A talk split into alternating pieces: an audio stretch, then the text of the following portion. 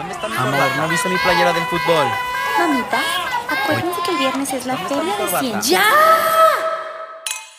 El desmadre. ¿Qué tal amigas? Bienvenidas a un episodio más de El desmadre. Yo soy la de siempre, la tía Rose, más embarazada que nunca, más hinchada que nunca y más piñata que humano. El día de hoy estamos aquí, las mismas cuatro de siempre, pero estamos de manteles largos porque tenemos una invitadaza de honor y está con nosotros Adina Chelminsky, que no solamente eh, tiene el podcast de la burra arisca, del cual somos fanses todas las aquí presentes, sino que está por lanzar un nuevo libro eh, en unos cuantos meses y tiene muchísimos libros y es un honor para nosotros tenerte aquí, Adina. Muchas gracias por la invitación. Es un honor para mí estar sentada a sana distancia con ustedes. Seguimos, seguimos en sana distancia después de tantos meses y tantos podcasts que seguimos así cada... Pero las extraño, chicas, la verdad. No saben lo que daría por estar enfrente a ustedes grabando en casa de Pony. Yo saben qué es lo que más extraño, las margaritas de la grabación, chavas. Ya sé. Yo extraño muchísimas margaritas. Digo, me queda claro que no las voy a poder tomar en un buen tiempo, pero sí, sí, las extraño a ustedes, pero la neta es que las margaritas de esos podcasts sí eran mi toque. Sí. Era una terapia completa. Por lo visto me van a tener que volver a invitar cuando no haya sana distancia y si Sí, haya sí, margaritas. sí, Porque completamente. me la estoy perdiendo O por sea, ya tienes tu boleto ya comprado, ya. Vamos a ponerte en la lista, vas a estar Adina. en los primeros de los invitados. Es en Coyoacán. Mira, el martes siguiente de grabación, en cuanto deje de lactar que me puede echar mis tres margaritas, mira, en ese momento nos vamos a desquitar, me voy a volver loca. Eso va a ser este Spring Break en Acapulco, güey, así. Dios, Dios te bendiga. Dios te bendiga. Pero se te antoja mucho, Ross, o sea, extrañas mucho, o sea, si dices, lo que más se me extraña de, lo que más extraño de, de poder hacer ahorita cuando dé a luz es tomar. No, la neta lo que más extraño es mi cigarrito. Ay, sí. Pésimo Yo vicio, también el pero sí lo extraño. O sea, cigarritos. ya tengo un año sin fumar, ¿no? Pero de todas maneras, de repente, cuando se me junta, ya saben, el estrés de la chamba y del embarazo y que el ginecólogo y que el parto y que no parto, pero sí parto, pero sí cesárea, pero así, cuando estoy así, que quiero explotar del estrés, digo, puta, un cigarrito. Sí, ¿cómo me caería ahorita? Brutal. Pero sí es de las cosas que más extraño. Y justo, Pues hacemos luego nuestra fiesta de cigarros y de... sí, por favor, también es necesaria. De los normales y de los que quieras, ¿eh? De los normales y de los mágicos, porque todo es necesario y más cuando estás en tanto nivel de estrés. Y justamente por eso hoy vamos a abordar un tema de que las mujeres más estresadas de este mundo son las mamás que trabajan. ¿Sí Oh my o God. no? O sea, ¿Por qué nosotras. justifiquen su respuesta? Quiero saber. O sea, te- platíquenles bien de qué se trata el tema. O sea, el tema es lo que es ser una mujer, una mamá que trabaja. Entonces, creo que es un tema bastante complicado. Creo que nosotros que lo hemos vivido podemos decir que, que lo vivimos cada día. y que lo- no es así como decir, ay, yo soy una mamá y trabajo. No, o sea, es cada minuto de tu día lo estás sudando, lo estás viviendo, lo estás recordando, porque puta, está cabrón, está muy, muy, muy difícil. ¿No estarán de acuerdo? Le- Les voy a platicar algo. Hay una ONG que desde hace 40 años hace un estudio mundial de felicidad. Miden en todos los países, en todos los sectores sociales, en todos los eh, tipos raciales, demográficos, etcétera, etcétera, qué tan felices son las personas. Lo llevan haciendo 40 años. Y en esos 40 años, el nivel de felicidad general en todos ha aumentado por muchísimas razones. Porque ha aumentado la tecnología, por los avances médicos, por mil razones. El único grupo social para quienes la felicidad ha disminuido en esos 40 años son para las mujeres entre 18 y 60 años. Lo llaman la paradoja del declive de la felicidad femenina. Y yo creo que mucho tiene que ver con el efecto del feminismo, eh, cada quien definarlo como quiera, en nuestra vida cotidiana. Porque nos dijeron, puedes hacer todo, y nosotras no los tomamos como tienes que hacer todo. Y tienes que ser la más perfecta haciendo todo. Y tienes que, que, que fregarte en todas las canchas y ser la mejor. Y si no lo haces así, te dan unas culpas terribles, porque lo estábamos hablando antes de, de empezar el programa, de empezar a grabar. Eh, una mujer que trabaja afuera del hogar, porque también trabajar en el hogar es un trabajo, no lo niego nada, pero una mujer que combina eh, ambos, eh, ambas, eh, ambas actividades vive en una culpa perpetua. O sea, te levantas con culpa, pasas el día con culpa, te duermes con culpa y muy probablemente tengas pesadillas sobre la culpa hasta el otro día que te vuelves a levantar. Y es una, es una montaña rusa de emociones. Y qué injusticia, ¿no? 100%, porque además, ¿sabes qué? O sea, a las mujeres millennials, ¿no? O, o bueno, no, ya no tan millennials, de, a las mujeres que estamos ahorita en edad productiva nos han inculcado a que, no, pues, tienes que ser mamá, pero, pero tienes que educar a tus hijos como si no trabajaras y trabajar como si no tuvieras hijos. ¿Cómo que, cómo que no puedes ser directora? Claro que puedes ser directora de una empresa y tienes que ser directora de una empresa. Pero que no se te noten los hijos. Ah, no, no, que no se te noten los hijos y que no se te note la ojera y que no se te note la panza. Ni pidas permisos para Porque salir. esa es la cosa, o sea, si de repente llegó y nos dijeron a las mujeres, se pueden comer todo el pastel, ya son libres, pueden ser las trabajadoras, pueden tener familia, pueden estudiar, pueden verse perfectas, y, pero hay un pago para eso. El pago para eso es que no se vea, o sea, que no se vea que lo estás sufriendo, que seas perfecta en todos los ámbitos. Y eso se vuelve súper difícil. Y te voy a decir algo, que te puedas comer todo el pastel no quiere decir que te tienes que comer todo el pastel, porque todo el pastel no nos cabe, no nos cabe en la panza. O sea, que el pastel esté servido enfrente de ti, o sea, creo que dijiste la analogía perfecta, la metáfora perfecta. Tienes el pastel más delicioso enfrente de ti, te dicen, te puedes comer todas las rebanadas con las manos y comerte el betún y chuparlo, ¿sí? ¿Cómo no? Trata, después de la segunda rebanada, traes un dolor de panza terrible y estás vomitando. Está todo el pastel para que tú escojas qué rebanada te quieres comer, porque creo que el mito más grande que hemos vivido las mujeres, y, mir- y miren que yo soy a lo mejor 10 o 15, y si no es que más, años más grande que ustedes. Eh, el, sí, el gran mito que tenemos, las, o sea, que hemos vivido las mujeres es que lo podemos tener todo. Na, na, na, na, na. Podemos tener cosas que hace 50 años no teníamos. Podemos aspirar a cosas que hace 50 años no teníamos.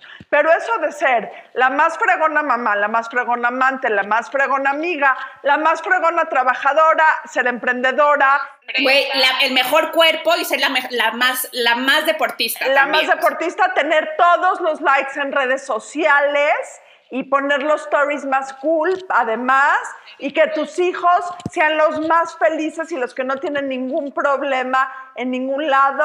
Y haber sanado emocionalmente. Exacto, ¿no? Y estar cuerda, güey. Estar cuerda y emocionalmente bien. Pero eso a mí me hace pensar, güey, o sea, no estamos libres, al contrario, seguimos dominadas porque nos están exigiendo la sociedad esta perfección que nos, como bien dice el estudio, nos está, se nos está yendo la vida en poder mantener esta, en esta, mm, pues esta libertad que no es libertad, o sea, estamos atadas a, a crear estas como vidas perfectas, pero nos está costando la vida porque no podemos demostrar que no podemos, tenemos que demostrar que podemos y lo podemos hacer perfecto. Entonces, pero no somos libres. Exacto, o sea, es que la analogía es, te puedes comer todo el pastel y tú como mujer dices, no, claro, a huevo, sí, sí puedo.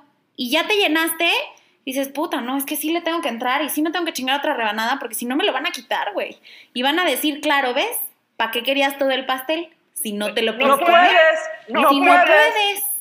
Exacto, y, güey, y bajémoslo, bajémonos a, a cosas reales. ¿Qué pasa? Que yo, yo trabajo, entonces yo quiero demostrar que soy una muy buena trabajadora, pero yo estoy trabajando a costa de que tengo dos hijos también. Entonces yo también tengo que de, todo el tiempo estar demostrando que mis hijos están perfectos y que no están pereciendo de ninguna forma el hecho de que yo trabajo. Entonces me parto la madre, güey. Entonces a lo mejor tengo que ir a la, a la clasecita de fútbol en la tarde y no puedo ir porque a lo mejor ya tengo muchísimo trabajo, pero ni modo, corro y corro y corro hasta llegar para que no me vayan a juzgar y me, no vayan a decir que estoy sacrificando una cosa con la otra, porque yo tengo que ser perfecta en todos los ámbitos. Está cabrón. Y, y lo, y lo más ridículo es que somos perfectas ante todos menos a nosotros. O sea, yo empecé a trabajar cuando mis dos hijos, acabé mi maestría, empecé a trabajar, mis dos primeros hijos estaban muy chicos. Yo prefería decir que había chocado en el coche a que había llegado tarde porque tenía una junta en la escuela. Yo prefería decir cualquier cosa a decir que tenía que llegar tarde por algún tema maternal. Eh, Porque que- tu que quede acaba de que llorar. Que, que- que es diferente hoy, antes era muchísimo más severo, pero sí era imperdonable cómo te ibas a tomar eh, 15 minutos de llegar tarde porque tuviste que dejar a tus hijos a la escuela. Era mucho más fácil decir, choqué, fíjense nada más, o, o 100%. cosas por el estilo. Y, y lo más ridículo es que tratamos de llenar las expectativas de los otros. Porque que todos te vean como perfecta son las expectativas de los otros. Que todos vean que tus hijos están bien atendidos, y estoy siendo bien irónica a ti, son expectativas de los otros. Porque con los únicos que te tendrías que justificar, si es que te tienes que justificar con alguien, es con tus hijos. Y también lo estábamos platicando antes del programa. Yo viví en una casa en donde mi mamá trabajó absoluto y totalmente todos los días de su vida y más que un problema, me creó una enorme responsabilidad a ser la mujer que soy hoy, a ser pro- productiva, a ser un buen, eh, a ser un buen ejemplo para mis hijos, a ser un buen ejemplo para otras mujeres. Entonces, más allá de que siendo mamá vas a lastimar a tus hijos porque no estás presente lo suficiente, yo creo que al contrario, ser una mujer asertiva, que, o sea, que vas por lo que quieres, que luchas por lo que quieres eh, y que estás contenta contigo misma, es un, es un regalo que le tienes que hacer a tus hijos. Que quede claro, si tú decidiste no trabajar afuera de la casa, también está perfecto. Pero a la única que le tienes que dar las explicaciones de si sí lo haces o si no lo haces es a ti misma. Pero también saber decir no y que no te vayan, o sea, está muy difícil como deslindarse de la crítica social. Y lo veo de los dos lados, o sea, pasa mucho como, no, o sea, las mamás que no trabajan, ¿no? Entonces siento que para las mamás que deciden no trabajar o que ellas, su vida, no sé, tomaron la decisión de no trabajar, las mamás que trabajan, algo pasa en ellas que simboliza para ellas como una como un- una amenaza a su vida. Entonces lo que hacen ellas es que se fortalecen a, su- a su- a sí mismas al criticar a estas mamás que trabajan, ¿no? Y al revés, o sea, como que ven esta como teoría de que criticas al otro para construirte a ti mismo. Lo que te choca, te checa. Y entonces, ¿qué, ¿qué hacen estas mamás? Entonces es durísimo porque tú, como decíamos, ser mamá es tener culpas. Entonces nosotras estamos con las, las mamás que trabajamos, estamos con la culpa hacia flor de piel, así nomás esperando que alguien nos rasque tantito para pum, para que salga toda la pus del mundo de la culpa, ¿no? Y entonces llegas tarde, tarde, a lo mejor cinco minutos al cierre de proyecto final del kinder de tu hijo y las otras mamás te voltean a ver como, o sea, con unos ojos enjuiciadores que dices, no mames, o sea, neta, es como si hubiera matado a alguien, o sea, ya sabes, esa mirada matadora que te dices, güey, eres la peor mamá del mundo, Sí. y tú que traes las culpas a flor de piel, a veces te enganchas, te terminas enganchando de alguna forma. Y el problema principal es que hemos vivido bajo el concepto de que la maternidad la ejerce cualquier otra persona o cree cualquier otra persona que la ejerce mejor que la que le es la mamá. O sea, 100%. cualquier otra persona te va a decir, no, uy, no, ¿cómo? ¿Cómo que trabajas y no vas por tu hija a la escuela? Uta. Pero- ¿Sí pero- sabes pero que le puedes empieza- generar un trauma? No mames, no le va a pasar nada, o sea... Eso empieza desde el día que estás embarazada y tomas mucho ácido fólico, poco ácido fólico, engordaste mucho, engordaste poco, vas al psico, no vas al psico, hagamos, o sea, el día que nace ya te pusiste tus jeans, no te has puesto tus jeans, amamantaste, no amamantaste, fue cesárea, no fue cesárea, ya caminó, no caminó, o sea, se vuelve la competencia, o sea, la maternidad, ahorita lo estoy pensando, es la competencia más desgarradora que vivimos las mujeres en la vida. Y, el único, y las únicas que lo podemos parar somos nosotros, de decir, me, va- me vale madres. Y les voy a decir algo que lo, que lo tienen ustedes mucho menos fácil que yo, porque yo ya no soy mamá de niños Ch- chicos, mis hijos, dos son adultos, uno es adolescente. Ser mamá en la época de redes sociales ha de ser 200 veces más difícil, porque no es solo lo que te dicen. Hashtag mommy goals. Hashtag la mamá perfecta. Foto de la mamá perfecta. Mamá Foto de story de la mamá con todos sus hijos sonrientes. Mis hijos no han estado todos sonrientes desde el día que nacieron. En mi casa siempre hay alguien que está gritando, inventando madre. Y es normal, pero las redes sociales nos han enseñado que tenemos que llevar una vida perfecta y ser perfectas.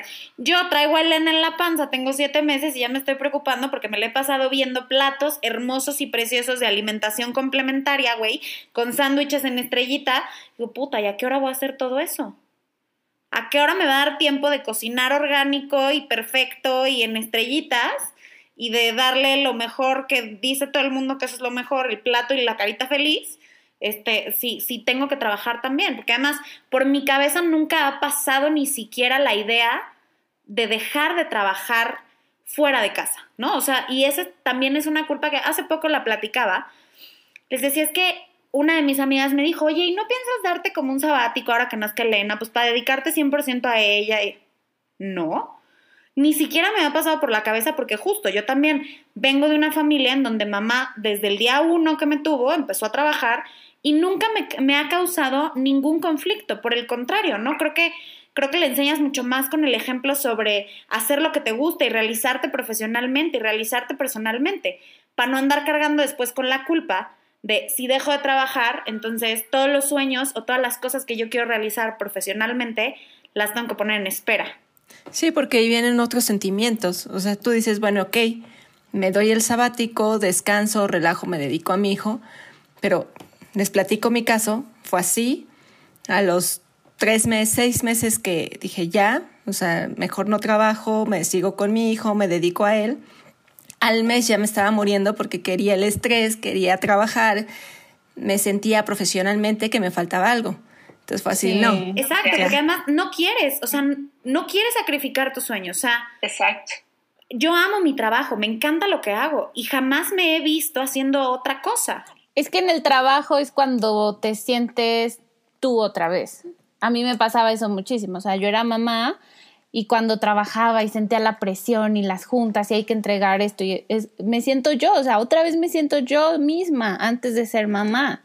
También aquí hay un tema bien importante y es bien emblemático que lo estemos platicando a mitad de la pandemia, que va a dar lugar a una crisis económica terrible en el país. El trabajar o no se va a volver menos opcional para las mamás. O sea, si de por sí vivíamos en una sociedad, les voy a contar otra estadística. De todos los países desarrollados, si podemos decir que México es un país desarrollado, pero incluyámoslo ahí, el país en donde menos mujeres que trabajan y que están casadas trabajan es México. O sea, el país en donde más mujeres en el momento que se casan y tienen hijos dejan de trabajar es México. En medio de una pandemia, en medio de una crisis económica como la que vamos a vivir, el mito de un solo proveedor, de que las familias se pueden mantener solo con el ingreso de una parte, o sea, ya no hablo de las madres solteras que siempre han trabajado, pero en las unidades eh, tradicionales, por decirlo así, o biparentales, sean del género que sean los padres, eh, donde se pensaba que uno salía a trabajar y uno eh, cuidaba a los hijos y así vivían felices todos para siempre, ese mito acabó. O sea, yo no conozco ninguna familia hoy por hoy que o va a tener que hacer enormes sacrificios, enormes sacrificios económicos. Si, si quiere seguir viviendo en una familia en donde solo hay un ingreso, o la persona que no está trabajando, porque si había decidido, bajo el contexto que quieran, que no salir a trabajar, no va a tener que decir, tengo que aportar económicamente a mi casa, porque ya no puede ser así, porque los ingresos de la otra parte de la pareja van a disminuir,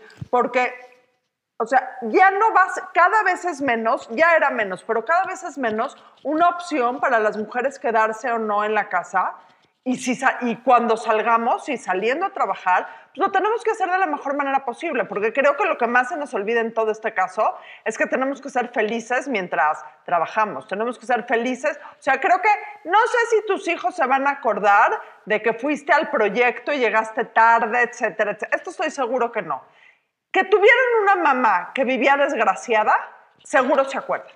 Que tenían una mamá que vivía, no siempre, digo yo, eh, todas tenemos días difíciles o épocas muy, muy, muy difíciles, pero que tus hijos se van a acordar que eras una mujer infeliz, 100%. Si no llevaste las galletas, si hiciste las galletas, si compraste las galletas, si todas esas cosas que tú me digas son mandé, nunca se van a acordar. Que llorabas, que no estabas a gusto contigo misma, que tomabas, porque luego lo que pasa muchísimo con, con muchas mujeres, y es otro tema que podemos hablar, y no sé si lo han hablado también, es que las mujeres son el grupo social en donde más crecen las adicciones. Pues oye, es que ¿cómo le hace una? Necesito una ayudadita.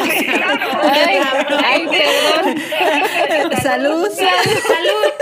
Güey, lo bueno que este, lo bueno que este, este programa se llama Mamás con un poco de vino, ¿no? ¿Cómo era el eslogan? Nuestro eslogan.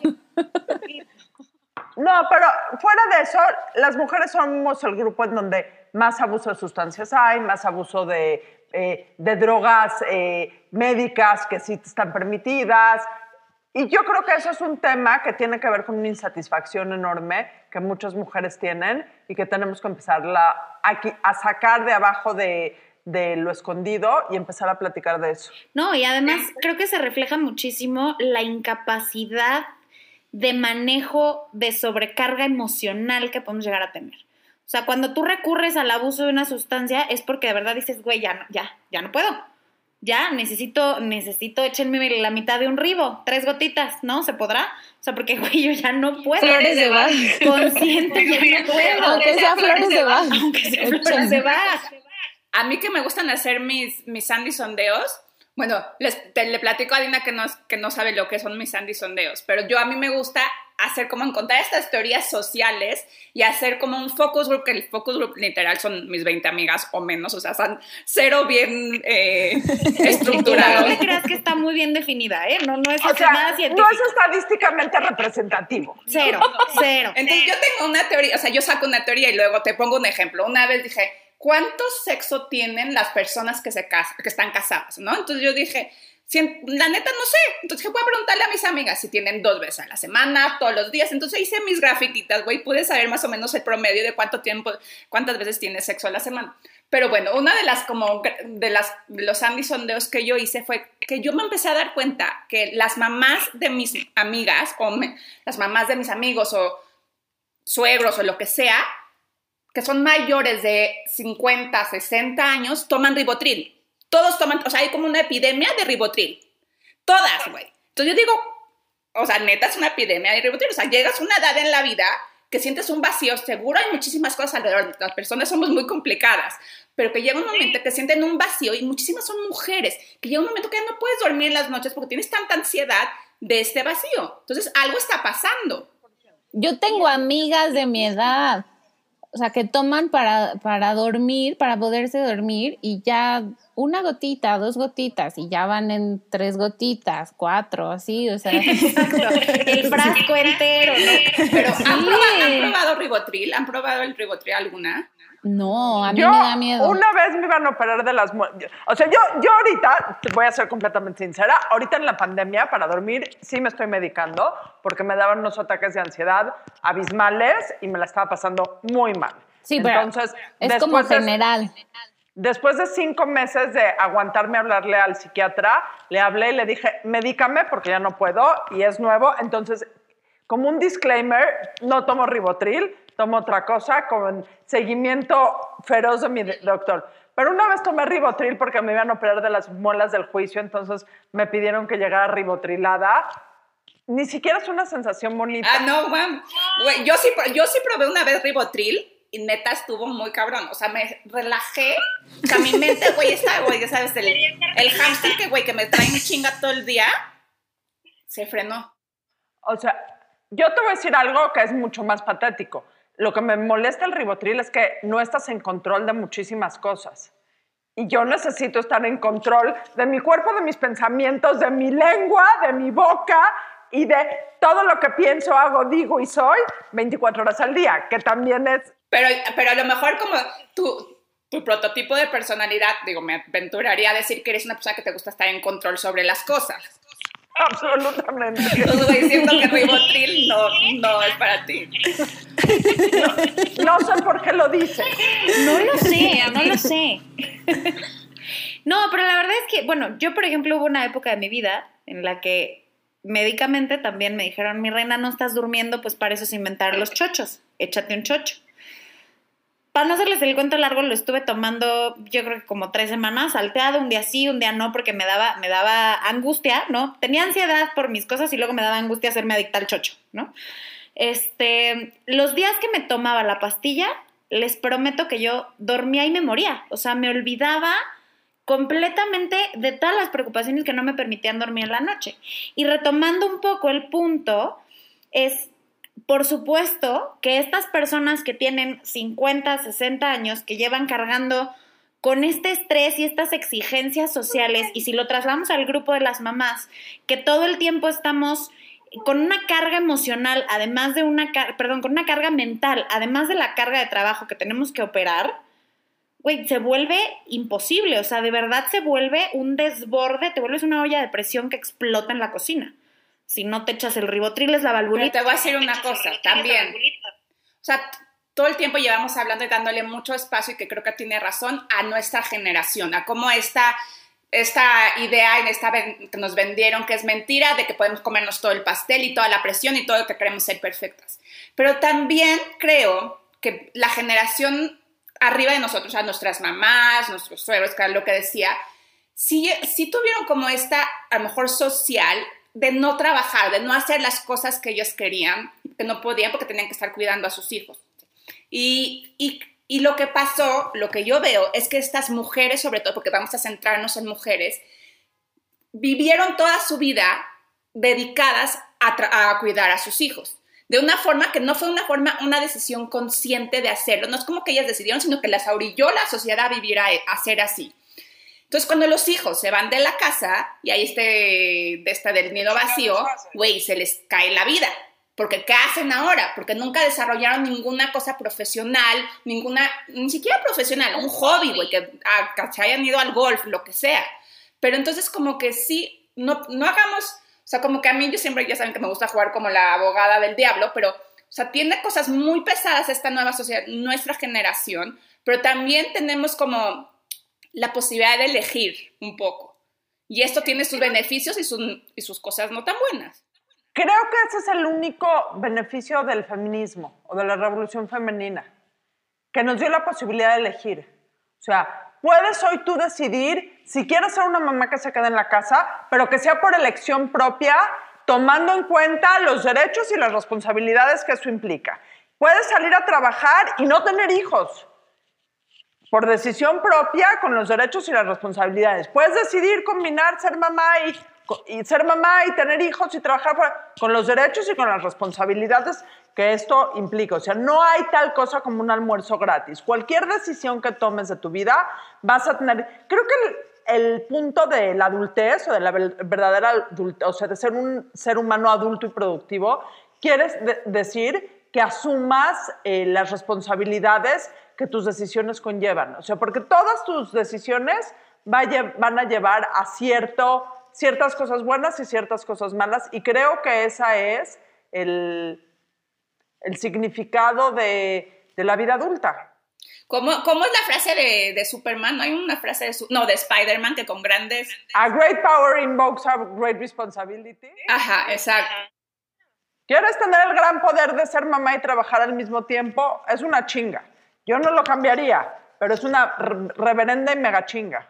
No, por supuesto. Y además, volvemos a lo mismo. O sea, el, querer hacer, el, el, saber que es una chinga. O sea, todas las mamás que trabajan saben que es una chinga. Pero híjole, cuidadito y te quejas. Porque entonces eres mala mamá si te quejas de la chinga. O mala trabajadora. O eres mala trabajadora si te quejas de la chinga. O no eres agradecida porque tienes la oportunidad. Exacto, entonces, pero no, no estás dando gracias. Dale gracias a Dios de que tienes casa y que tienes trabajo y que tienes hijos. Y, me voy a ir un poquito más lejos. Dale gracias a tu marido que es tan buen hombre ah, que claro. te deja trabajar. Esa es buenísima. No sé ustedes, no sé ustedes, pero a mí la, la carta que me venden todos los días Qué buena onda, Sergio. Qué buen marido Sergio es lo máximo, o sea, no manches, que te deja hacer todas esas cosas. Y te apoya en todo lo que haces, wow. O sea, tengo que besarle los pies. Te ayuda con los niños. maridazo, güey, maridazo. Ahora, sí les voy a decir algo y voy a decir mi última estadística de la noche porque amo las estadísticas. Ocupan una parte, de, luego por eso no me acuerdo de ir a los festivales de mis hijos, porque tengo demasiadas estadísticas. Oye, Sandy Sondeos va a madurar un día y va a ser como Adina Estadísticas. Hubo hace como 5 o 6 años una maestra de emprendimiento, creo que fue en Stanford, que hizo un eh, análisis en donde encontró que para mujeres que viven en pareja, sea la pareja que sea, sea el esquema de pareja, el factor más determinante de su éxito es la pareja con la que están casadas. O sea, o viven o están en algún tipo de relación de largo plazo. Dijo eso en una clase y la corrieron de la universidad, pero el estudio demostró que es un hecho. Y no tiene que ver con el que te da permiso. O sea, no tiene que ver con decir, ay, sí, qué mono, te da permiso, que es un gran apoyo. Tiene que ver que detrás de cada gran mujer hay un hombre que se fleta el 50% de las responsabilidades de la casa. Hay un hombre que si tú no puedes ir al festival de eh, principio de año o de la primavera, él va. Hay un hombre que si se tiene que hacer... Hay un hombre que mientras la mamá está en el podcast está bañando a los a mis hijos en el cuarto de Exactamente, y no lo hace como un favor y no lo hace como un gran sacrificio humano porque es un gran hombre, lo hace como una parte integral de una pareja en donde la gente jala parejo. Pero por eso, pero por eso la importancia de que cuando las cosas las grandes cosas y cambios sociales tienen que estar como construidos en la mente desde que son niños, de que son niños y niñas. O sea, viene con toda la educación que le damos a nuestros hijos y a nuestras hijas. O sea, yo creo que eso, lo que, hemos, lo que hablábamos antes de, empezar a grabar, o sea, nosotros que, por ejemplo, tenemos hijos hombres, o ustedes también las que tienen niñas, o sea, sí creo que viene mucho de cómo la mamá crió y las cosas que la mamá tomaba como buenas o malas y eso es lo que le pasó a los hijos, ¿me entiendes? Porque siento que mucho viene desde como la crianza que tuviste. Y los ejemplos en casa. Y culturalmente, o sea, mi mamá, te repito, mi mamá es la mamá de Angélica de Rugrats, o sea, ella, güey, bolsa, tacón, celular, todo el tiempo al puro pedo. Pero a la fecha me marca a las 8 de la noche y me pregunta, ay hija, ¿cómo estás? Oye, ya llegó tu marido. Yo, sí, ma, aquí está. Ah, no, no, entonces te dejo para que lo atiendas. No, o sea, no, o sea, ella viene todavía arrastrando, a pesar de que ella es el vivo ejemplo de la liberación femenina, porque aparte mi mamá tiene casi 70 años, ¿no? O sea, ella se fletó en un momento en el que muy pocas mujeres tomaban esta opción.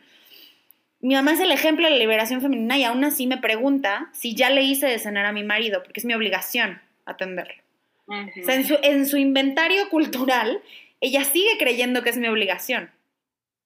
100%. O, o, lo que, o lo que les decía, o sea, yo cuando me le, o sea, lo que hablamos de 50 y 50, para mí, güey, que yo soy una persona, güey, que me gusta planear las cosas en la vida, dije, mi esposo, antes de cualquier cosa, lo primero que tiene que cumplir es que sea 50, o sea, que me vaya a ayudar 50 y 50, o sea, era como lo que yo estaba buscando en mi listado, o sea, casi casi era la primer, el primer a la cita y yo como que ya investigaba cómo iba a ser su posición ante, si iba a ayudar con los niños o no.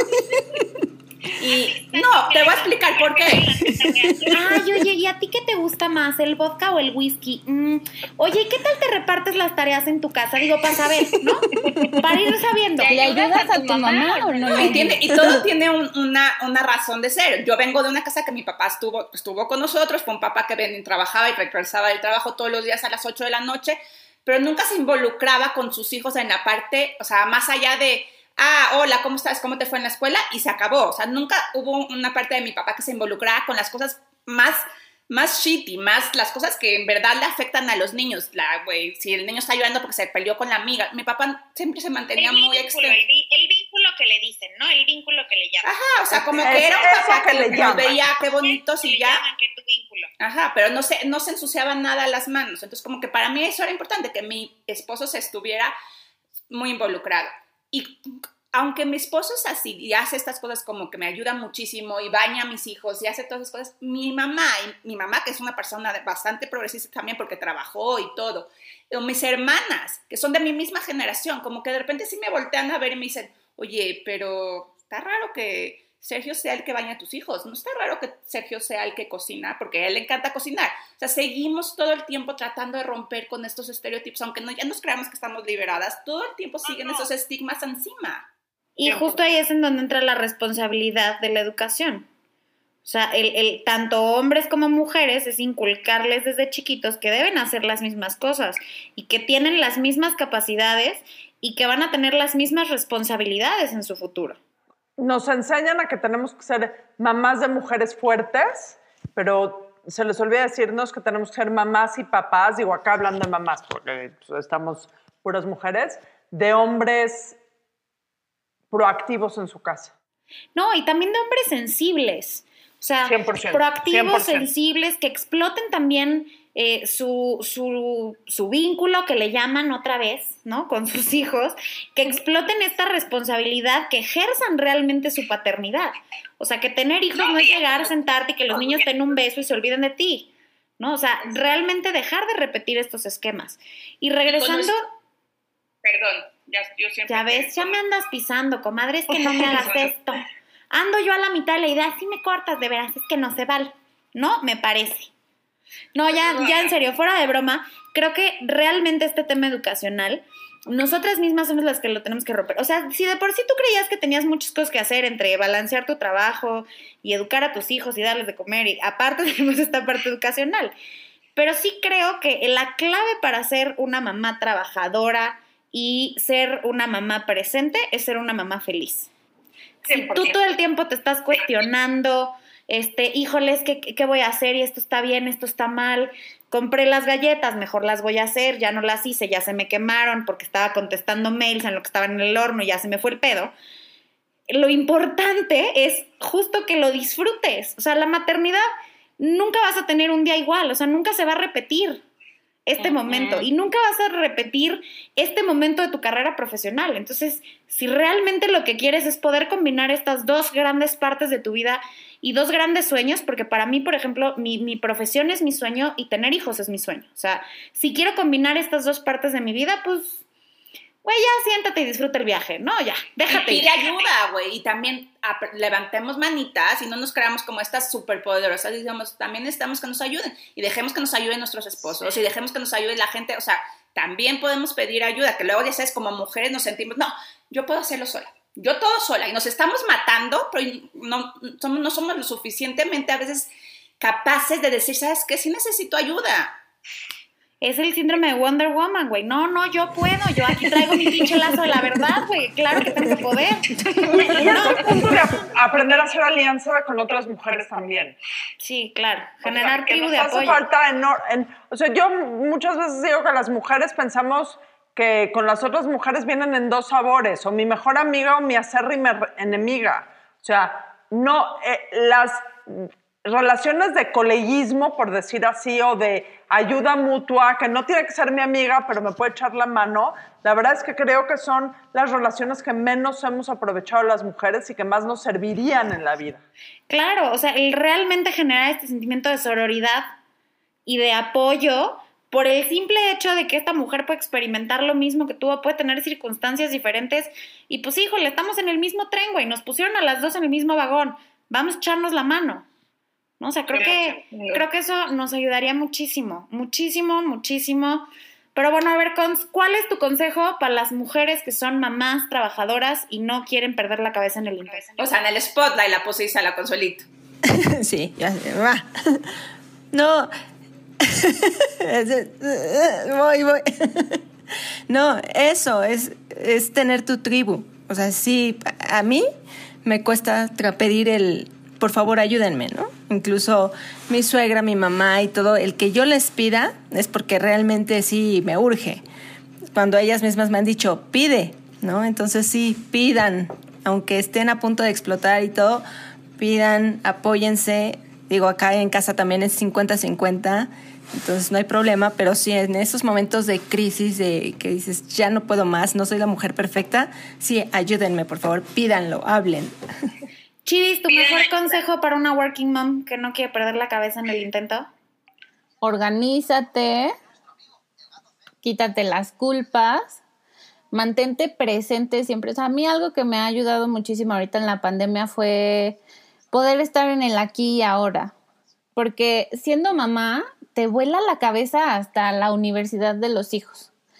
Siendo trabajadora, te vuela la cabeza también lo doble. Entonces, o sea, ha- haz lo que tengas que hacer hoy, lo que tengas que hacer hoy con tus hijos y fluye cada día. Y, o sea, por ejemplo, yo en mi caso, pues no es opción dejar de trabajar.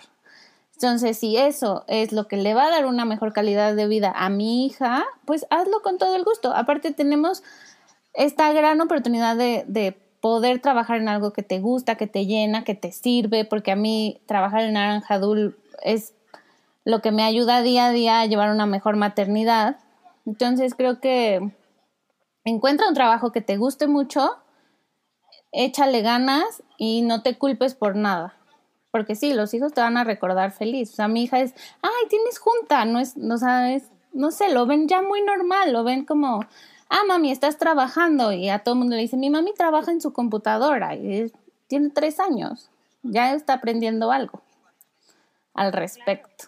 Sandy, tu mejor Mi consejo. co- mejor consejo para esto y para yo creo que muchas cosas en la vida es una palabra, asertividad. O sea, creo que tenemos que aprender a ser asertivas. ¿En qué sentido? Asertivas no solo con la gente que nos rodea, sino asertivas también con nosotros mismos. A veces nos, llenamos de tanta mierda de tantos prejuicios y de tantas cosas, tanto deber ser, que nos cuesta un poco trabajo escuchar lo que nosotros en verdad queremos y ponerlo en palabras y ponerlo en acción. Entonces, creo que es importante poder ser asertivos también emocionalmente cuando eres mamá y decir, ¿sabes qué? Yo en este momento quiero hacer esto, quiero trabajar, yo en este momento necesito tener, pedir ayuda, yo en este momento, y lograr poner ese caos emocional que tienes en, en direcciones, en cosas para que las cosas sucedan lo que, y saber pedir. Entonces, yo sí diría asertividad al 100. Adina, tu mejor consejo. Yo creo que tiene que ver un poco con lo que dijo Sandy. Las únicas expectativas que tienes que llenar son las tuyas.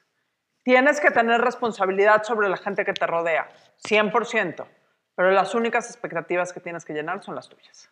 Yo quisiera cerrar con el último consejo, que sería eviten el abuso del ribotril. Está cabrón, pero inténtenlo. Por favor, eviten el abuso del ribotril. Hablen, háblense así como en el boli, no digan voy, necesito ayuda. Y pues diviértanse, güey, ya estamos aquí, ya estamos a la mitad de la montaña, enjoy the view. O sea, ya no queda de otra. Pues estuvo muy bueno este podcast, oigan, muy, muy a gusto. Estuvo bueno. Muy a gusto. Una invita- Les invitadaza agradezco de lujo. Qué rico de verdad tenerte con nosotros. Tienes que venir otra vez cuando tengamos Cuando margaritas. quiera, cuando quieran, me encantó. Qué bueno. Fue como qué una sesión de filosofía, oigan, me llevo muchas cuestiones en mi cabeza. pues, Excelente. De eso se trata, Chivis. Te queríamos poner a pensar el día de hoy. De hacerte reflexionar, Chi, siempre, ya sabes que para eso estamos. Queridas desmadrosas, pues por favor síganos en Instagram, arroba el desmadre MX, síganos en Facebook, arroba soy naranja dulce, síganos la cuenta de naranjadul, arroba naranjadul. Adina, ¿tus redes cuáles son? Mis redes son en Instagram y en Twitter, arroba adinachel. Excelente. Sigan por favor a nuestra invitada para que se sigan deleitando con este tipo de estadísticas. Seguramente están llenos esas redes sociales. Lleno de, esta- lleno de estadísticas y alcohol. Básicamente Excelente. Excelente. Ya te estoy dando follow en este instante. Me acabas de convencer. Me acabas de convencer.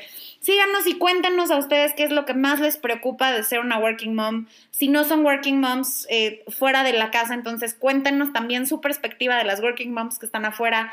Si realmente tienen como esta dificultad o esta disyuntiva entre carrera profesional o vida de mamá. Y pues salud, muchachas. Enjoy the view.